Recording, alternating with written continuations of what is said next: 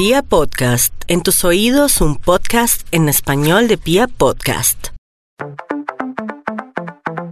Tenemos hoy nuestro debate sobre la fidelidad eterna. Estamos con Antonio. Bienvenido, Toñito, a nuestro Hello. debate de hoy. Hola compañeros. Tenemos dos invitados muy especiales, cada uno con su posición bastante diferente. Voy a presentarles a Miguel Vagalume. Él está con nosotros desde Madrid. Es educador sexual, terapeuta y experto en sexología no convencional. ¿Cómo estás, Miguel? Bienvenido. Hola, buenas tardes. Encantado, sí. Lo mismo. Muchas gracias por la invitación. Un placer tenerte acá. Y Miguel defiende el tema del poliamor, es decir, de la sexología no convencional, de, digamos, plantear las relaciones de forma diferente. Golfs con principios que promueve una visión positiva del sexo no convencional, de hacerlo de forma diferente a como lo venimos haciendo. Y por otro lado, tenemos a Carlos. Carlos, pues, es terapeuta de pareja, pero Carlos, pues, defiende el amor eternamente. Y lo que dice es que, pues, hay que fortalecer las relaciones de pareja. Eh, Carlos Herrera es psicólogo y en su experiencia de pareja considera que eh, la infidelidad puede lastimar mucho las relaciones y por eso él dice que ahí es que fortalecer y fortalecer eternamente la relación entre los dos. Bienvenido Carlos, bienvenido a este debate de hoy. Encantadísimo de estar participando de este debate que seguramente va a ser súper enriquecedor. Bueno, lo primero que yo quiero preguntarles y que me he planteado yo últimamente es qué tan libres creen ustedes que somos a la hora de decidir nuestras relaciones de pareja. Y no me refiero a qué tan libres somos en el sentido de estar con una persona o no, sino libres en el sentido de que nosotros de alguna manera conocemos una forma de relacionarnos y estamos eh, como condicionados socialmente por lo que conocemos. ¿Ustedes creen que nosotros somos libres cuando decidimos relaciones de pareja o cómo lo plantean ustedes? Como bien dijiste, el- la cuestión de lo libres que somos no depende tanto de qué tipos de, conex- de, relaciones conocemos o no, sino lo libres o no que somos respecto a esas redes sociales, esas redes familiares sobre todo, que es de las que, de las que dependemos un montón en, por lo menos en España, eh, se depende un montón de esas redes, suponen como una especie de red de apoyo una vez que, cuando te encuentras situaciones complicadas es a quien puedes recurrir, con lo que entonces es, no es muy recomendable el perder el- el- esa red de apoyo Ujú. por, u- por una elección que puedas hacer tú que se salga de las normas que tu comunidad entiende que son las más razonables. Y, y si me salgo, me imagino que la comunidad pues va a reaccionar, ¿no? Si yo le digo a mi familia es que he decidido, no sé, yo recuerdo que una vez eh, mi hermano le dijo a mi papá, no, es que yo estoy en una relación libre y entonces ella puede tener otras relaciones y yo también. Y para mi padre eso fue como un impacto tremendo. Me imagino que cuando te sales pues tiene una, una carga social muy fuerte. Sí, exacto, exacto. Que además es que eso, una cuestión es cómo se puede ver esto en la teoría o cómo se puede ver esto reflexionando filosóficamente y otra cosa es lo que acabas de contar tú cuando después se lo cuentas a un padre, a una madre, a una suegra y decir de, de no, no, es que yo aparte de estar con su hijo es que también puedes, puedo puedo tener relaciones con otras personas aterrizado, cuando se aterriza en realidad, en una relación real, le cuesta muy mucho a las familias el, entender cómo, manejarlo. O sea, igual que, eh, que, iban a reaccionar en cualquier otra alternativa en que nos salgamos de, del patrón. Aquí en este caso estamos hablando de relaciones eh, poliamorosas o similares, pero hubiera sido lo mismo si le comentamos sobre relaciones swinger, sería lo mismo si le comentamos sobre cualquier práctica o identidad no convencional. Ahí siempre vamos a encontrarnos con esa presión del entorno que nos, nos, lo va a hacer más complicado y que depende de, de, sobre todo eso de la autonomía económica y de redes sociales que tengamos alrededor de apoyo las que nos van a permitir tener alternativas a esa red familiar. ¿Y cómo lo ves tú, Carlos? ¿Cómo ves tú todo este tema de, de, lo ves como una imposición, el hecho de que tengamos que estar con una persona y para el resto de nuestra vida y que nos digan, bueno, y usted hasta que la muerte los separe y tienen que ser fieles el uno al otro, pase lo que pase? Sí, ahí tú hacías mención al tema de la libertad, eh, qué tan libres nos sentimos en el momento en el que estamos en una relación de pareja. Y hay que partir de algo, una relación de pareja se sustenta bajo un sentimiento que es espontáneo, pero que en donde la voluntad también juega un papel importante. Yo decido corresponder a un sentimiento que, eh, que, tengo, que, que percibo, eh, y a su vez al sentir amor, obviamente el amor trae consigo libertad. Entonces, en la medida en la que yo me siento en libertad, asumiendo un compromiso, dentro de mi relación de pareja, entonces no hay problemas con respecto a individualidades o a libertad o a realización personal, sino porque prácticamente aquí hay un ejercicio de la voluntad en donde yo entiendo y quiero establecer una relación de pareja dentro, desde la exclusividad y esto lo hago libre y voluntariamente, asumiendo la libertad entendida como amando eso que quiero, amando eso que hago, entonces aquí no, no entra en tela de juicio en la libertad si el amor es aquello que está sustentando esa unión de pareja. O sea, o sea que digamos que las relaciones se basan es como en el amor, pero ¿qué pasa? ¿Por qué se presentan entonces tantas infidelidades? ¿Será que tener solo una pareja es antinatural y que de pronto desde el otro punto de vista las, eh, las relaciones con poliamor o, swinger son de pronto más naturales que, que, estar con una sola pareja? Porque es que porque es cuando uno pide reporte de a cuántas personas le han puesto cuernos, a cuántas personas le han sido infiel, aparecen y aparecen y historias y, y, pareciera que fuera más natural ser infiel que ser fiel. Y yo lo digo desde mi perspectiva. Yo, yo tengo la sensación de que mi esposo no me va a ser fiel por 30 años. No tengo la sensación, tengo la seguridad. Y por más de que yo quisiera que él me fuera fiel y yo lo amo, y seguramente si él está con otra persona, pues yo no quisiera como abandonar mi relación de amor con él porque yo lo amo y no quisiera tener que salir a, a buscar otra relación. Pero me parece como a veces como que no me cabe en la cabeza pensar que él va a estar 30 años teniendo sexo solo conmigo. O sea, creo que, que, se va a sentir muy frustrado, pero tal vez, tal vez lo pienso dentro de mi mente abierta, no sé. ¿Cómo lo ve Carlos desde su punto de vista de, de terapeuta de pareja y como, como centrado en la monogamia? Sí, obviamente hay, eh, el índice de, de consultas producto de infidelidades es bastante alto eh, y obviamente aquí no solamente juega la dimensión sexual dentro de la, de la relación de pareja. Una relación de pareja tiene otras dimensiones que también juegan y hacen eh, pues, un rol importante dentro de la dinámica de convivencia. Obviamente la, la dinámica sexual tiene su punto importante eh, de igual relevancia que, que las otras, pero es ver desde si lo vemos únicamente desde, la dimensión sexual, ver que dentro de una relación de pareja la dinámica sexual no es solamente un acto de placer. Obviamente hay un acto de placer, pero va mucho más allá de eso, trasciende únicamente al tema placentero y en donde yo siento que nuestros cuerpos expresan, comunican un sentimiento y esto hace que por supuesto yo sienta eh, niveles superiores eh, en el momento en el que yo tengo intimidad sexual con la persona que amo. Entonces esto hace que prácticamente yo me, me aboque a, activar, si lo vemos desde el punto de vista de neurotransmisores, eh, de dopamina, y de cualquier otra eh, neurotransmisor o de cualquier otra hormona que se puedan generar, pero es producto de sentimientos, de placer y es producto también de un tema eh, libre y voluntario. Al final, aquí se juega el deseo, se juega la atracción, eh, se juegan miles, miles de, factores, pero obviamente si yo estoy teniendo intimidad sexual con la persona que amo, obviamente yo voy a sentir que estoy llegando al cielo y no porque digamos, hayamos tenido 10 eh, actividades sexuales en una misma noche. ¿ok? Entonces ver la carga emocional que juega también dentro de la parte eh, de la relación de paga, e inclusive el tema sexual. Pues. ¿Qué opinas tú, Miguel? ¿Cómo ves tú el tema? Bueno, yo lo que creo, o sea, lo que comentabas de las infidelidades o, o como se le quiera llamar, esto lleva comprobadísimo por muchísimos estudios desde los años 50 del siglo XX. O sea, quiero decir que esto no es ninguna novedad y empeñarse en que no existen esas infidelidades es como empeñarse en negar algo obvio. De todos modos, eh, como sea, eh, la, la, esperanza de vida es tan, tan alta hoy día y queremos también el, como vivirlo todo, queremos es como llegar a todas las experiencias y vivir todas las experiencias.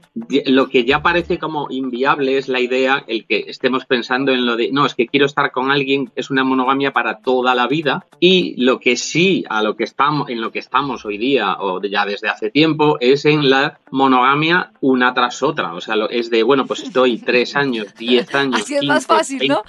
años estoy en esa monogamia hasta que esa no funciona por alguna razón y empiezo otra monogamia y empiezo otra monogamia y empiezo otra monogamia, pero ya no existe o es, no es tan común, quiero decir. Esa, o sea, existe como idea, pero en la práctica es muy común pues tener una pareja, otra pareja, otra pareja consecutivas. Y después hay ocasiones en las que hay quienes dentro de ese tipo de relación ah, eh, optan por incluir, eh, por permitir que se establezcan vínculos con terceras personas. Pero, o sea, no es la norma, pero es lo que se va la posibilidad que se va abriendo últimamente, la de abrir esa posibilidad de establecer a lo mejor una o dos eh, relaciones adicionales a una inicial si estamos pensando en la idea de una relación que se abre o bien quien decide tener ese tipo de relaciones con más de una persona, en vez de hacerlo de modo consecutivo, lo hace de manera simultánea. Pero en esas posibilidades, ¿tú crees, o les pregunto a los dos, ¿ustedes creen que si yo me siento con mi pareja y llego a un acuerdo, cualquiera, el que sea, mira, que cada uno puede tener una fer una vez al año, o cada vez que alguno quiera, o podemos incluir terceras personas en la pareja, si está acordado y validado por los dos, ¿creen que hay, uh, hay algún inconveniente o hay algún tipo de engaño o hay algún inconveniente para esa pareja que acuerda esos parámetros, porque yo creo que uno de los problemas con la pareja es que ni siquiera se habla. O sea, se da por sentado que cada, que cada uno va a ser fiel, como si no fuera a, sentir deseo, y lo que pasa normalmente es que hay uno que siempre uno cree que eh, el uno es infiel, pero, o sea, le duele la infidelidad del otro, pero la propia le parece que es, un, que es muy graciosa y así sucesivamente. Si estuviera hablado sobre la mesa, ¿creen ustedes dos que cualquier decisión de cómo se maneje la sexualidad en pareja sería válida? Claro, el, lo, lo mismo que sucedió con el divorcio y hasta que llegó el divorcio, pues parecía que tenía que durar toda la vida, hasta que hoy día todo el mundo entiende que si dos personas no quieren seguir en una relación o una de ellas no quiere, se puede disolver ese, esa, e, ese contrato. Y lo mismo sucede con esto, lo que estás diciendo tú, de, de si hay un acuerdo de esas dos personas en, en establecer, en comenzar determinado proyecto, a nadie se le ocurre por qué no pueden llevarlo adelante. O sea, ya el, lo que decías tú, el problema es la, esta, ¿no? lo que le llaman heteronorma, esta especie de desliz eh, automático dentro de una relación monógama, pero de lo que voy oyendo yo y de, de lo que voy encontrándome de generaciones más jóvenes, lo que van haciendo es plantearse ya desde el principio lo de, bueno, esto es una relación abierta o cerrada, o por lo menos llegan a una especie de acuerdo de cuáles son los términos de la relación, no, no se tiende tanto a darlo por hecho, incluso estando el tema en el aire constantemente, lleva a que la gente se lo plantee en algún momento lo de, oye, pero esto es abierto cerrado y sí se plantea más de lo que antes se planteaba. ¿Cómo lo ves tú, Carlos? Eh, esto en la parte ideal o filosófica suena muy bien, ok, o suena atractivo, pero en la práctica y en la realidad eh, no es así. Tengo la oportunidad dentro de mis consultas atender parejas que han estado en prácticas de swinger o se han, han tenido algún tipo de acuerdo eh, explícito de ambos en permitirse relaciones eh, extras, eh, en donde esto ha levantado una cantidad de, de, conflictos y de, y de, situaciones de choque, en donde eh, obviamente aquí, hay, aquí no solamente hay que hablar del tema de conexión sexual, también hay que hablar de conexión emocional y ver que si me conecto emocionalmente con otra persona que no es mi pareja, pues obviamente esa misma conexión emocional va haciendo que yo me, eh, haga más inversión de mis pensamientos en esa persona, que yo busque estar más tiempo con esa persona. Y le digo que esto es acuerdo explícito. Y hace una semana o hace unos 15 días, una pareja que tenía práctica de swinger han decidido desvincular su relación, producto de la conexión emocional que se generó con otras parejas. Eh, así como he tenido este caso, he tenido otro en donde por problemas de erección de él, eh, ella, él le da permiso a ella para que vaya y satisfaga su necesidad sexual. Obviamente, ella fue y buscó su, satisfacer su necesidad sexual y obviamente esto generó un clima de mucho conflicto. Entonces, es ver que aún de que tengamos acuerdos explícitos, de que ambos estemos de acuerdo, pues obviamente esto va, puede causar, y en muchos casos lo genera, conflictos eh, y sobre todo desde el punto de vista emocional, porque la única manera en la que podamos lograr una excelente conexión sexual es teniendo previamente una conexión emocional. Entonces, lo que suena muy bien o muy atractivo desde el punto de vista filosófico, en la realidad a veces no lo es. No sé si desde el punto de vista de, de Miguel sean más sanas las relaciones abiertas o las que, o una relación swinger que haga una relación mucho más sana. Es decir, como que se quitan el problema de estar pendientes de si es fiel o no es fiel, funcionan mejor entonces entonces, desde el punto de vista de Miguel, las relaciones abiertas y relaciones poliamorosas? A ver, no, no, no. A ver, o sea, puntualizaría dos cosas. Uno, el, desde luego, hay, o sea, no hay que olvidarse que después quien termina en terapia son precisamente los casos que no funcionan. O sea, nadie va a llegar a terapia para confirmar que está funcionando lo que están haciendo.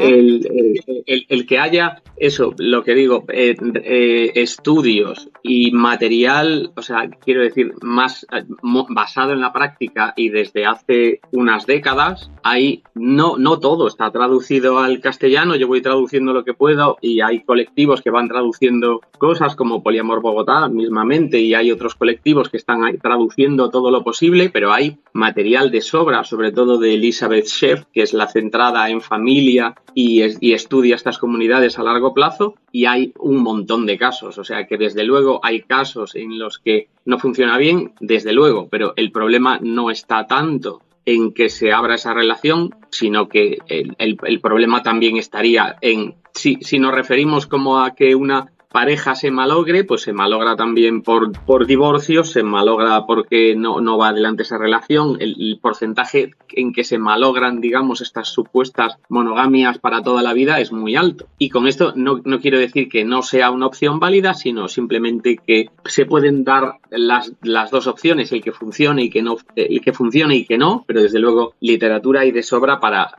eh, confirmar que sí hay una posibilidad de llevarlo adelante. Eso sí, cuesta. O sea, quiero decir, es que hay veces que lo que estabais diciendo con un tono ahí como decir, bueno, es que entonces abrir la relación ya no tienes que estar pendiente de si es infiel o no.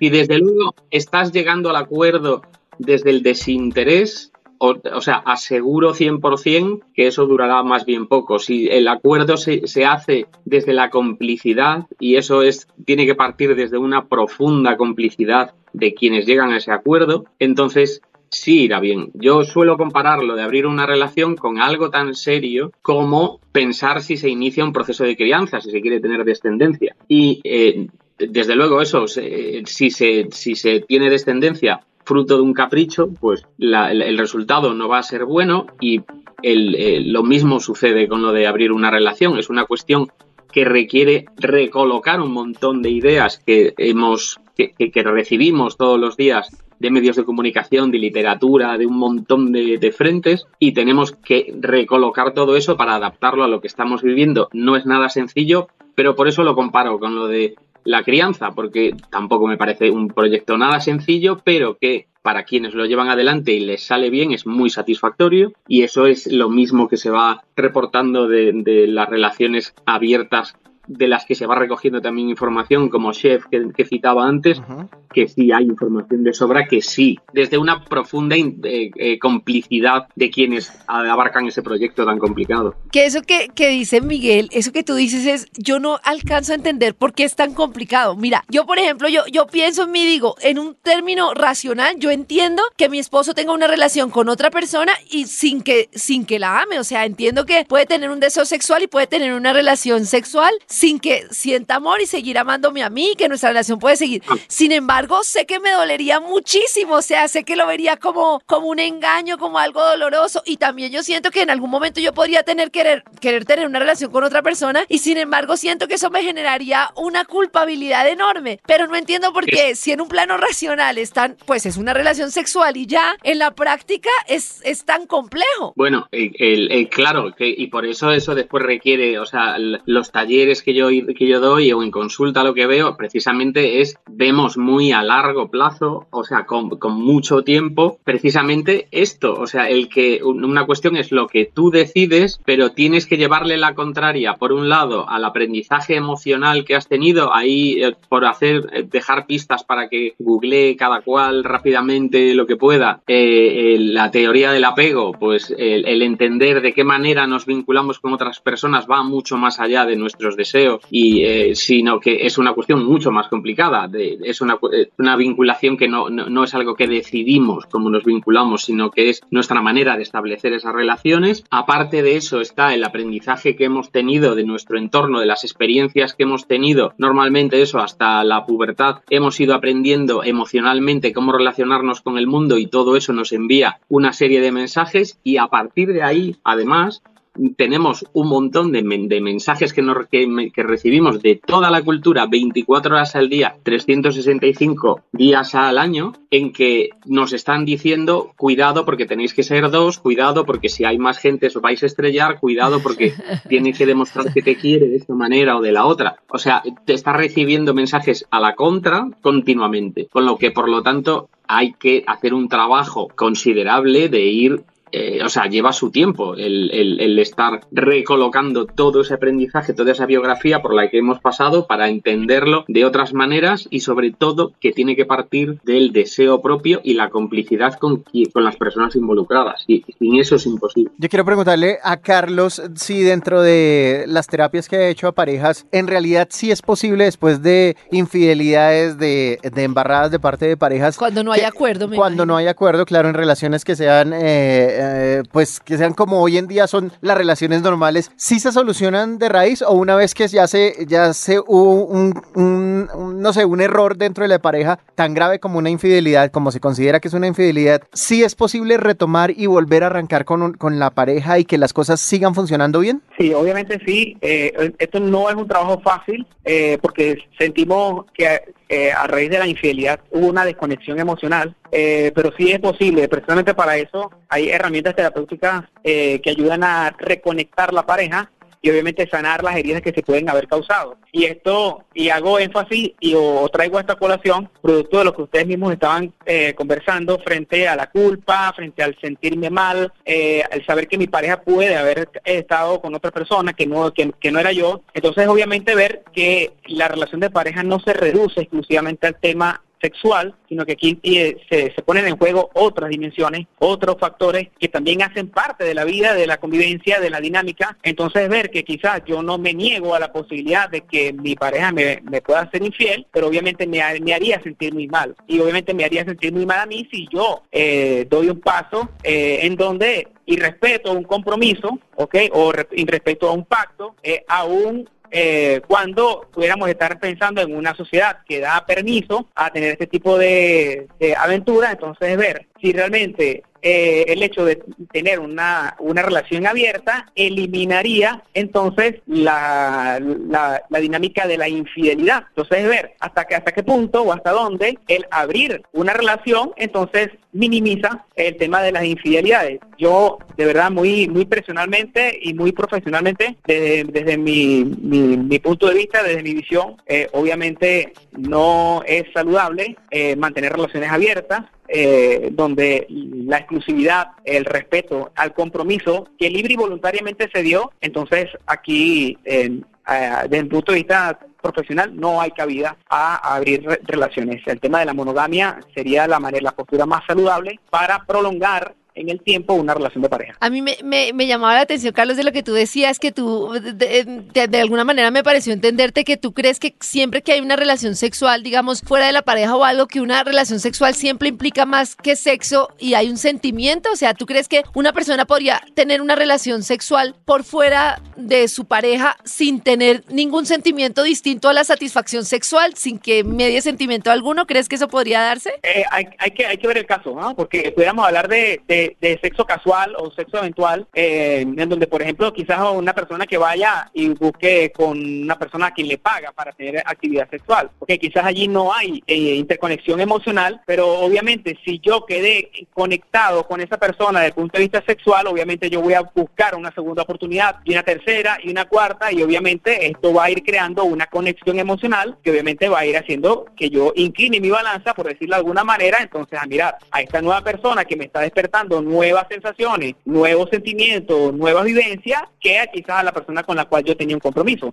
lo más saludable y lo más razonable es que si ya yo estoy sintiendo algo por otra persona y ya yo no deseo estar con mi, con mi pareja actual, entonces culmino esta relación y me abro la posibilidad de otra, sin que esto pueda caerse en un tema de eh, monogamia temporal, sino que bueno, aquí hay que ver si hay monogamia temporal, entonces hay que revisar que si hay un tema de inestabilidad emocional, hay que hacer una evaluación más profunda desde el punto de vista psicológico, ver que quizás aquí el tema no es únicamente eh, estar con alguien más, sino que quizás estoy buscando compensar necesidades de acompañamiento, de reconocimiento, entonces, ver que, el tema es mucho más amplio de lo que pudiéramos reducirlo únicamente al tema sexual. hay muchísimas cosas que pudiéramos mirar aquí. Pero en ese sentido, ¿tú crees que una pareja con las relaciones actuales y la, expectativa de vida y de todo podría durar, digamos, 50 años solo teniendo relaciones entre ellos y, digamos, felices, pues por así decirlo. Felices sin hacer, sin hacer ningún, esfuerzo. o sea, como... Sí, lo que sentimos es que eh, la gente en pareja dice, tengo que hacer un esfuerzo por ser fiel, o sea, como si fuera más natural ser infiel que ser fiel. No, y a mí lo que me, me, me, termina llevando un poco es a lo que uno ve a veces, que es el tema de, de una monogamia fingida, o sea, que no nos digamos, o sea, ojos que no ven, corazón que no siente, no nos digamos nada, no quiero enterarme de lo que pasó, pero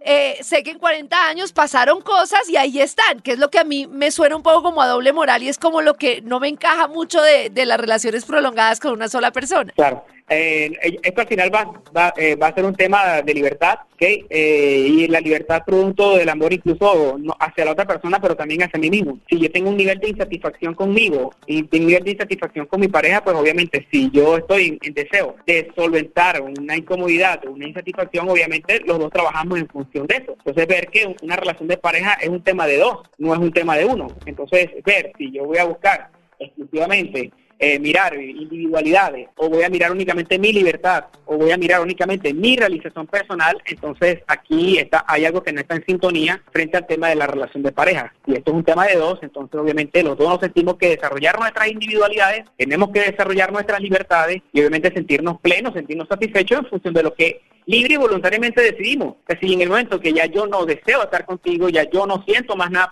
contigo, pues lo más natural y lo más lógico es que yo sea sincero, que yo me maneje desde la verdad y te diga, oye, mira, ya yo no siento más nada por ti, y así haya o no haya otra persona. Pero el tema aquí tiene que, el tema comunicacional, el tema de intimidad y no vinculado al tema sexual, sino de nivel de confianza, a nivel de, de la tranquilidad que me, que me genera el hecho de yo saber que yo confío en mi pareja, que, que, que reconozco y sé del sentimiento que tiene hacia mí y no del esfuerzo, porque al final si es un esfuerzo es algo con lo que yo estoy batallando y luchando y que en cualquier momento yo puedo rendirme, sino que me viene a entender que esto es un tema libre y voluntario. Yo asumí el compromiso contigo, producto de que yo deseaba estar contigo, de que sentía amor por ti y bueno, obviamente entre los dos tenemos que buscar alimentar, así suena esto muy come flor, pero tenemos que buscar la manera de alimentar nuestra relación de pareja en función del primer, del plan pil o del plan primero. O sea, nadie se casa o nadie establece una relación de pareja con fecha de caducidad. Entonces, es ver, si yo le estoy colocando de anticipadamente una fecha de caducidad a mi relación de pareja, entonces estamos hablando